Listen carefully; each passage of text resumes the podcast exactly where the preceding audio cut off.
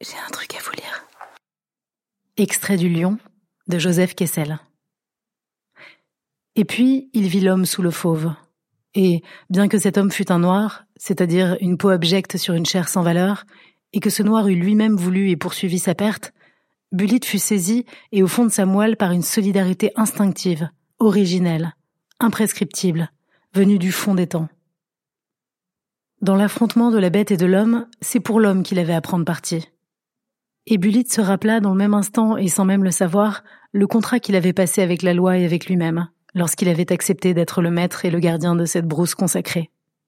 Il devait protéger les animaux en toutes circonstances, excepté celles où un animal menaçait la vie d'un homme.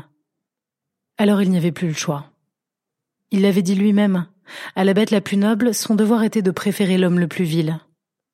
Et enfin, et surtout, Selva chez Boulit l'appelle primordial, refoulé, étouffé, et d'autant plus exigeant et avide, le désir du sang. Il y avait eu pendant des années interdiction majeure. Mais aujourd'hui, il avait le pouvoir, il avait le devoir de lever le tabou.